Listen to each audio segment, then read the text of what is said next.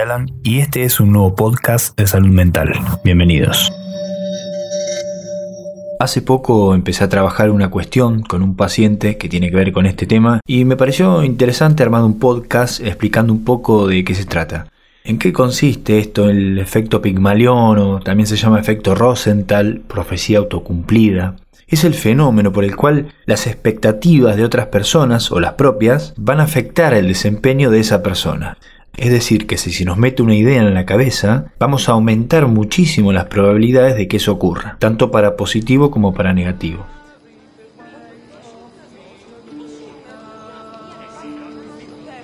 Para entender un poco de dónde viene el nombre y el concepto, vamos a remontarnos a la mitología griega. Pigmalión era el rey de una isla y también escultor. Pigmalión vivía solo, sin esposa, Ninguna mujer de la isla le gustaba, así que decidió no casarse. Con el paso del tiempo, este se empezó a sentir solo y comenzó a, esculpir una estatua de marfil. Le llevó mucho tiempo terminarla porque estaban todos los detalles.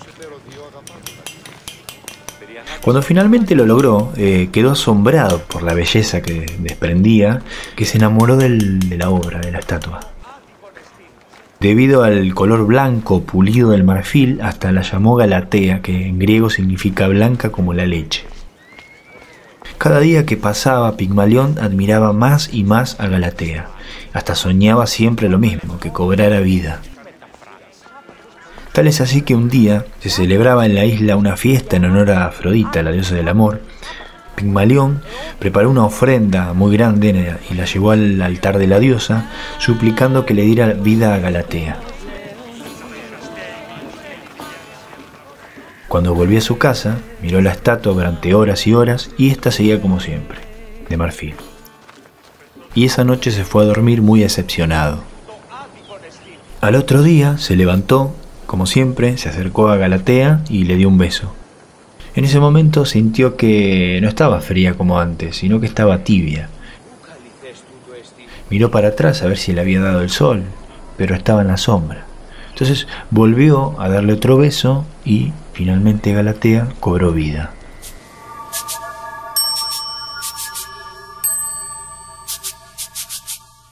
Este mito está en la Metamorfosis de Ovidio, y es de ahí de donde se toma el concepto. Como todo mito, se exageran las cualidades de una persona o de una cosa y les da más valor del que tienen en realidad para que se pueda explicar mejor y para que quede más gráfico el concepto. La profecía autocumplida o el efecto Pigmalión es una falsa creencia que directa o indirectamente lleva a la persona a su propio cumplimiento.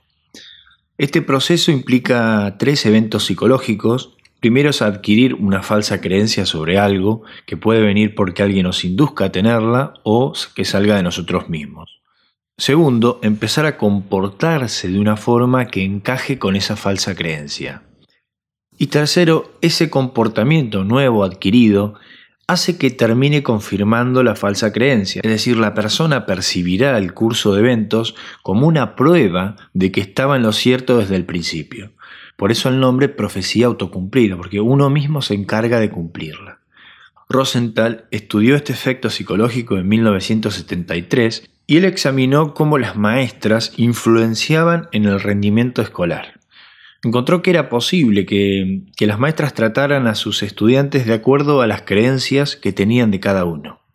En el experimento realizado por Rosenthal, se les tomó una prueba integradora a todos los alumnos del aula y se les comunicó a los maestros que tres alumnos habían obtenido una puntuación de muy bien 10 excelente, felicitado. Al final del año se volvió a hacer la prueba nuevamente y esos tres alumnos obtuvieron una puntuación superior al resto, pero lo interesante es que en la primera puntuación, en realidad, esos tres alumnos habían obtenido una puntuación igual al resto. Es decir, que el trato o la creencia que tenían hizo que esos alumnos mejoraran, ya sea estimulándolos positivamente, alentándolos y demás. Si por ejemplo un entrenador tiene la creencia de que un jugador puede rendir bien y es habilidoso, se va a comportar de una forma que va a llevar al jugador a cumplir esa creencia. El pesimismo se convierte en una profecía autocumplida, es decir, se reproduce por sí mismo al paralizar la voluntad para actuar, haciendo que se cumpla la profecía. El que aunque no tengamos evidencias objetivas suficientes, nosotros estamos seguros, y en el momento en el que estás seguro de algo, tanto en que si podés como si crees que no podés, estás en lo cierto. Entonces vas a empezar a comportarte como que eso fuera una verdad absoluta. Lo cual nuestro comportamiento varía y empezamos a funcionar como si eso fuera así. En los casos negativos, es decir, que alguien nos haga creer o nosotros nos creamos que no podemos hacer algo, y si creemos que no podemos, no lo vamos a poder hacer.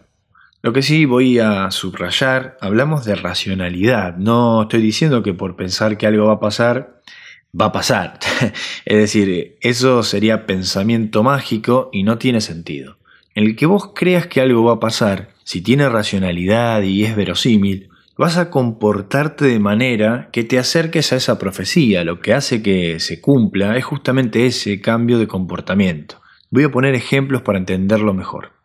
Una persona celópata, es decir, alguien muy celoso, de manera patológica, que está convencido que su pareja lo engaña y que lo va a dejar por alguien más, se empieza a comportar como si eso fuera verdad, cuestionándole las cosas, lo que hace, lo que deja de hacer, persiguiéndolo, discutiendo y demás cosas, hace que ese comportamiento desgaste la relación en sí misma, hasta el punto en que la otra persona se canse de esa vida y quiera cortar con esa persona celópata, cumpliendo la profecía del mismo, Acá lo que hizo que se desgaste la relación fue el comportamiento que tomó el celópata.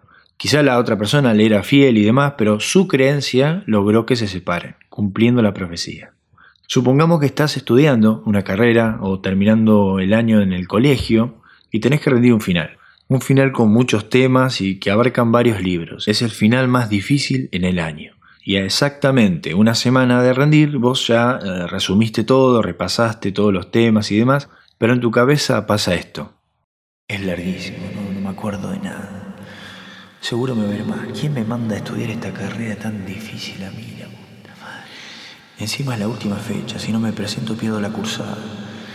Cuando vaya me voy a poner nervioso, ya sé, yo me bloqueo siempre. No me voy a acordar nada, me voy a bloquear, me pongo en blanco. No, yo no sirvo para esto, me va a ir mal la puta madre. Cuando mi familia vea que no probé, van a pensar que no me da la cabeza para esto. Y si no me da la cabeza, si realmente yo me metí en algo que no me corresponde. Encima los chicos dicen que los profesores son malísimos, que no te aprueban, no te dejan pasar una. Le decís una cosa mal y ya te desaprueban.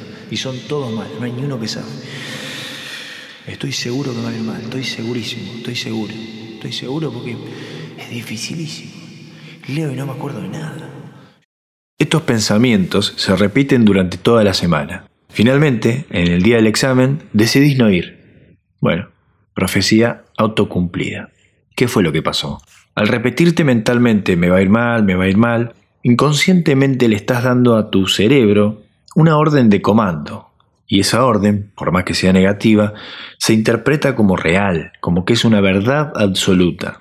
Entonces nos empezamos a comportar como si eso fuera cierto. Elegimos, en el último día, no ir a rendir porque, por más que hayamos estudiado, vamos a desaprobar teniendo que recursar la materia.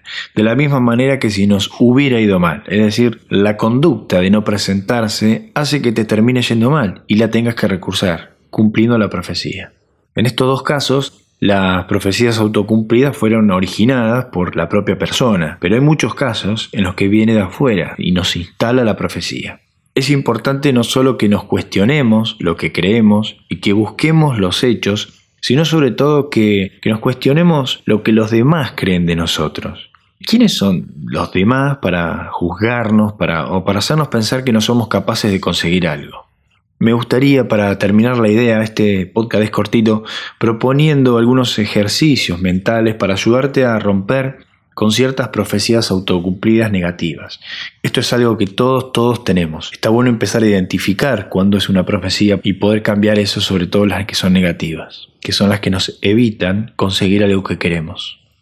La primera es que vos que me estás escuchando cuestiones tus creencias, las que adquiriste vos o las que te hayan hecho creer, y las cuestiones buscando hechos objetivos que de verdad justifican o no que te creas eso. Busca en tu historia, en tu experiencia, busca en tu contexto, cosas reales que, que de verdad te demuestren que eso es así.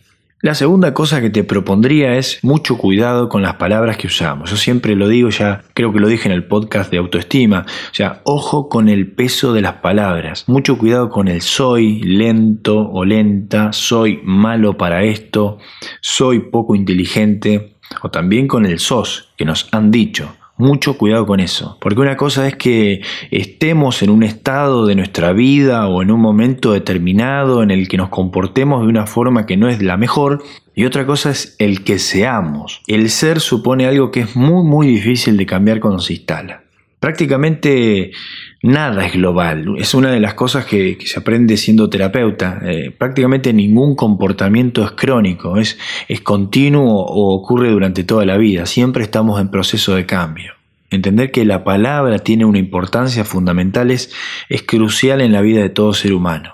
Analizar si es posible que te hayan impuesto ciertas creencias irracionales, es decir, cuál es el interés oculto de la persona que te está imponiendo esas creencias, porque ¿por qué tus padres o uno de ellos, por qué tu pareja, por qué tus amigos les gustaría pensar que eso vos no lo vas a poder hacer. ¿En qué sentido les viene bien? Porque ahí vas a ver muchas de tus limitaciones, de dónde vienen. Y analizar cuáles son las motivaciones ocultas te va a ayudar a sacártelas de encima. Porque en el momento en que vemos, claro, que, que yo no fuera capaz de esto le vendría bárbaro a mi papá por tal cosa, en el momento en que vemos que le viene muy bien a alguien, entonces empezamos a cuestionarlo, porque ¿qué tan cierto es entonces? ¿Es una profecía instalada por mí o por otros? Si es negativa, cualquiera sea la causa, de donde venga, hay que neutralizarla porque es lo que evita que logre lo que querés. El deseo es diferente al anhelo. El anhelo es algo consciente. Yo, yo tengo ganas de recibir, me dice el anhelo.